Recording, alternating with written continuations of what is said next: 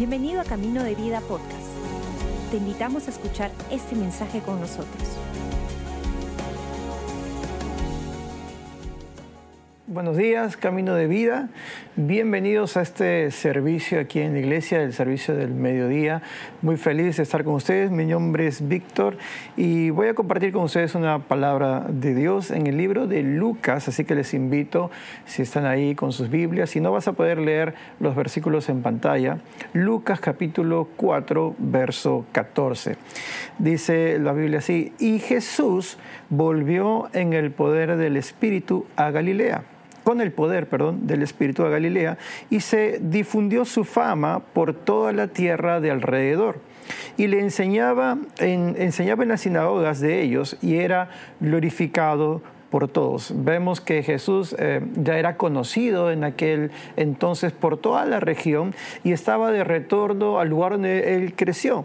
Y como dice la escritura, ya él había hecho muchos milagros, ya su fama se estaba, estaba en crecimiento, muchas personas ya le eh, conocían y era escuchado por algunos. El verso 16 dice, vino a Nazaret, donde se había criado, y en el día de reposo entró en la sinagoga conforme a su costumbre y se levantó a leer. Y me encanta esto porque dice la Biblia que Jesús tenía por costumbre ir a la sinagoga, la cual era la iglesia en esos tiempos de la reunión donde se juntaban los judíos eh, a cada semana a escuchar, a leer la palabra y compartir y debatir ahí entre, entre ellos, debatían la palabra y aprendían juntos. Y Jesús tenía por costumbre ir a la sinagoga. Entonces es algo que tenemos que aprender de él. Él estaba allí, aunque quizás no todo lo que se compartía en la sinagoga eh, estaba como correcto desde el punto de vista de Dios. Sabemos que Jesús vino a hacer muchos cambios en la vida religiosa de ese, de ese tiempo. Y seguramente eh, las sinagogas estaban llenas de fariseos y gente eh, que estaba más apuntando a la ley que a la gracia. Y sabemos que Jesús vino a cambiar todo ello. Y él estaba ahí, quizás no aprobaba la religiosidad de, de los judíos y la sinagoga, lo que se compartía ahí, pero él estaba ahí en la sinagoga, no dejaba de asistir. Y yo creo que eso es una algo que tenemos que aprender de Jesús, ¿no? Eh, porque generalmente lo que nosotros hacemos es que cuando entramos a un lugar donde quizás no nos gusta lo que está pasando, la tendencia es alejarnos de ahí, salir de ahí. Y como dice nuestro pastor Robert, a veces por eso eh, tenemos el mundo que tenemos hoy día, porque hemos pensado que la política pues estaba todo mal, todo negativo y nos hemos alejado de allí, o en las artes, en el cine, etc. Y finalmente tenemos eh, algunos malos políticos y tenemos eh, la, eh, la, industria cinematográfica que tenemos. De repente no es lo que queremos o lo mejor para nosotros, pero simplemente nos hemos salido, retraído a esos lugares. Y, y, como dice la palabra, nosotros somos sal y luz y tenemos que prevalecer donde hay tinieblas. Entonces Jesucristo estaba allí en la sinagoga, en el lugar donde quizás más se necesitaba su presencia, en la casa de Dios. Continuó leyendo el verso 17. Ah, y se le dio el libro del profeta Isaías. Y habiendo abierto el libro, halló el lugar donde estaba escrito eh, lo siguiente. Ah, el Espíritu del Señor está sobre mí por cuanto me ha ungido para dar buenas nuevas a los pobres. Él empieza diciendo esto, recitando un verso eh, del libro de Isaías, eran los rollos, la Biblia no era como la conocemos hoy día, empastada y, este, impresa, era escrita en rollos, y él estaba leyendo justamente este versículo, y acá está por pasar algo increíble al Jesús recitar y leer estos versículos de Isaías, está por pasar algo increíble porque él empieza ah, diciendo, eh, por cuanto me ha ungido, luego de que leyera todo el versículo, él dijo, esto acaba de suceder acá, delante de ustedes. Y lo que Jesús está diciendo es... que Él ha sido ungido. Dice, yo he sido ungido por el Espíritu Santo. ¿no? Y esto es muy poderoso porque generalmente eh, solo se ungía sacerdotes y reyes en ese tiempo. solo se ungía sacerdotes y reyes.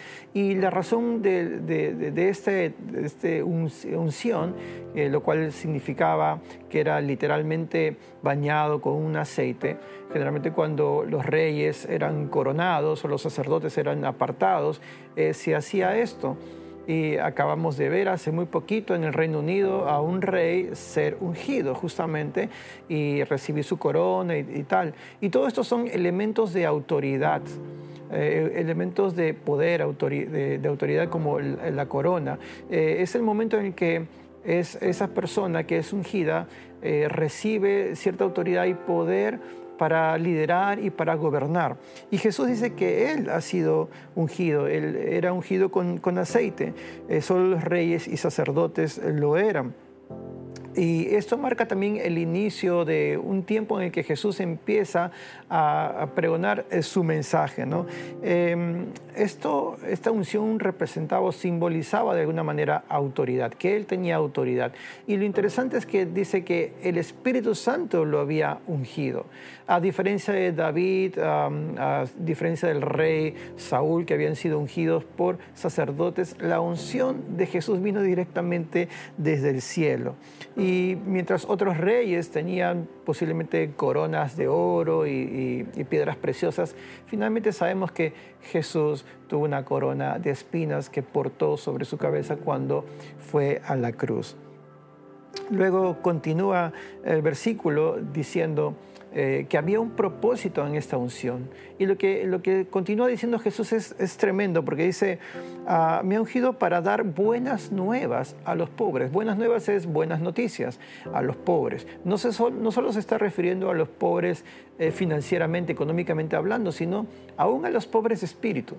Ahora, pensando en ello, eh, ¿qué, ¿cuál sería una buena noticia para un pobre? Alguien que está en bancarrota, alguien que está endeudado, alguien que no tiene, no puede ver un buen futuro porque por todas las deudas que tiene. ¿Cuál sería una buena noticia para ellos? Seguramente es recibir la notificación de que todo ha sido cancelado, de que no hay deuda pendiente a tu nombre y Jesús está diciendo que Él ha venido a eso, ha sido ungido por Dios, por el Espíritu Santo, para dar esta noticia. Yo creo que Dios quiere hablarte a ti hoy día para decirte que si tú no te sientes espiritualmente, sientes un vacío, como que no sientes a Dios, eh, Él ha venido a decirte, tranquilo, yo he venido a quitar todo eso y a darte una nueva y mejor vida. Dice, me ha enviado, continúa eh, diciendo, me ha enviado a sanar a los quebrantados de corazón, a, los eh, rotos de corazón, a los que tienen un corazón roto. Y no sé, a mí me venía la imagen de un jarrón o algo de mucho valor. Eh, ¿Qué pasa cuando quizás se quiebra, se cae y se parte en algunos pedazos? Si es de valor, pues vas a buscar la forma de, remendarlo, de pegarlo, de hacer lo posible para restaurarlo. Si no tiene valor, obviamente lo descartas y, y compras otro nuevo. Pero yo quiero decirte que tú tienes mucho valor. Y Jesús no ha venido a remendarte, no ha venido a parcharte eh, lo increíble de esto es que Él puede restaurarte completamente. Así que si tú, como dice, eh, hay un quebrantamiento de corazón, tienes un corazón roto por circunstancias, porque la vida ha sido dura, porque has tenido una historia complicada, quiero decirte que Jesús tiene el poder, ha sido ungido por el Espíritu Santo para cambiar tu futuro, para completamente sanar tu vida y tu corazón dice, ha venido a pregonar libertad a los cautivos. el cautivo era aquel que era había sido apresado y llevado a algún otro lugar. Y esto era muy claro para eh, los eh, judíos porque en algún tiempo ellos fueron cautivos. Hubo un tiempo en el que el reino de Israel se dividió en dos y vinieron dos naciones y llevaron cautivos lejos a un lugar lejano llevaron esclavos a, muchos judíos e hijos, a familias, a, otro lugar. Y, el rescatar de esa eh, cautividad es volver a tener libertad, volver a donde tú perteneces. Y Jesús ha venido a hacer eso justamente, a rescatarte. Y quiero decirte que tienes un enemigo. Y ese enemigo se llama el diablo y Satanás. Y él lo que quiere es eh, perjudicarte, quiere mantenerte atado, quiere mantenerte preso, quiere mantenerte alejado de Dios. Y Jesús ha venido a liberarte. Simplemente si tú confiaras en Él, yo estoy seguro que tú recibirías, sentirías esa libertad. Finalmente, o todavía hay algunos puntos más, dice, ha venido a dar vista a los ciegos. A veces andamos ah, con una ceguera espiritual y Dios quiere abrir tus ojos para que tú puedas ver la gloria de Él, para que tú puedas ver cuánto Él te ama, cuánto Él quiere bendecirte. y dice, al poner libertad a los oprimidos, tantas cosas que Jesús quiere hacer en nuestras vidas y a predicar el año agradable del Señor. Y esto es interesante porque Israel tenía ah, practicaba dos cosas. Cada siete años había algo que se llamaba el año de reposo y pasaban algunas cosas interesantes cada siete años.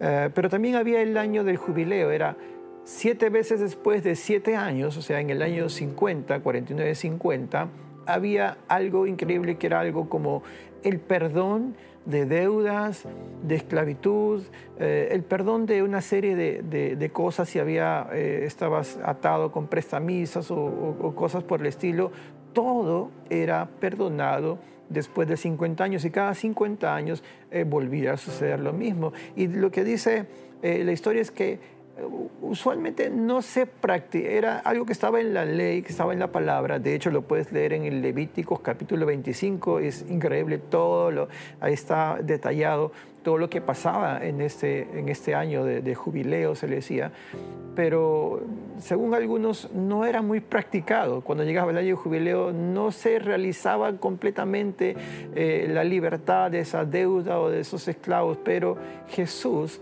en Él sí podemos confiar. Él dice que Él ha venido a que ese año agradable, eso que Dios tiene preparado, ese tiempo de perdón en, todo aspecto para tu vida, ese es el momento. Hoy es el día en que Dios quiere hacer todo nuevo. Y no, importa la situación en la que estés viviendo, lo que estés pasando, Él quiere cambiar todo, quiere hacer todo nuevo. Finalmente, ah, Él enrolló el libro, lo que había leído, se sentó y todos estaban pendientes para escucharlo y, todos daban buen testimonio. Hasta ahí todo bien. Estoy leyendo el verso 22 todos daban buen testimonio de él, estaban de acuerdo con lo que él estaba declarando, pero algunos decían, bueno, pero este no es Jesús, el hijo de José, y bueno, y Jesús empieza a decir algunas cosas como, por ejemplo, en el verso 25. En verdad os digo que muchas viudas había en Israel en los días de Elías cuando el cielo fue cerrado por tres años y seis meses y hubo un gran hambre en toda la tierra. Eh, porque algunos le decían, eh, si hiciste milagros en todos estos lugares, ahora que has llegado aquí a Nazaret, ¿por qué no haces milagros? Y Jesús le, le, está confrontando en ese sentido. Ahora, Jesús le decía, ah, yo he venido a hacer las cosas diferentes y a traer libertad a los que están cautivos. Y él se refirió en el versículo 26 y 27 a que el profeta vino y se presentó con una viuda, y esta viuda era de Sarepta. Y luego se presentó en el, siguiente verso, en el verso 27, con un general, Naamán, eh, que era sirio y lo sanó de lepra. Y ninguno de ellos, de estos dos ejemplos, eran del pueblo judío, todos eran eh, gentiles, o sea, no eran no judíos. Y es ahí donde todos se molestan en la sinagoga, se indignan, porque ellos no podían creer de que eh, Dios ah, y que Él estaba diciendo que Él había venido, Jesús había venido a traer, a traer libertad a todos. Eh, ellos pensaban que esta libertad y este perdón solo era para aquellos que eran judíos. Y Jesús como que abre todo el abanico y dice, no, es para todos. Y eh, recuerda lo que pasó con la viuda de Sarepta, recuerda lo que pasó con el general Namán. Yo he venido a traer libertad a todos. Y esto indignó y se pusieron en ira eh, en la sinagoga y lo llevaron a Jesús a un lugar donde desde lo alto querían tirarlo, querían eh, desquitarse con él. Y qué, qué, qué raro, ¿no? Qué extraño. odio y enojo en la sinagoga, en la casa de Dios. ¿no? Y todo porque ellos no podían entender que Dios quería y amaba, no solo al pueblo de Israel, sino a todo el mundo. Quiero decirte que Dios te ama y que la iglesia debe ser un lugar para disfrutarlo.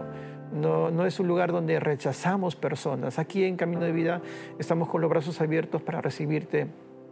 Quiero que sepas que este es un buen lugar y estamos esperando por ti.